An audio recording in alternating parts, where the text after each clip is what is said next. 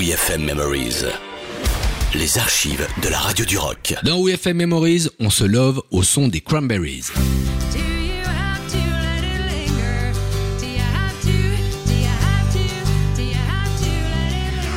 Toujours émouvant d'écouter Dolores O'Riordan qui nous a quittés il y a 4 ans le 15 janvier 2018. Elle est venue souvent à WeFM en solo ou avec les Cranberries, son groupe. Toujours euh, très charmante, attentionnée, sans jamais jouer les stars. Et puis alors quand elle le chante, eh bien là on reste scotché. Hein. C'est toute la culture irlandaise et celtique qui résonne dans sa voix. Linger est la première chanson qu'elle a composée avec le groupe sur son premier amour. Vinsu, Merci. Le 20 septembre 2002, elle venait nous la jouer en acoustique à WFM. Quoi demander de plus, hein?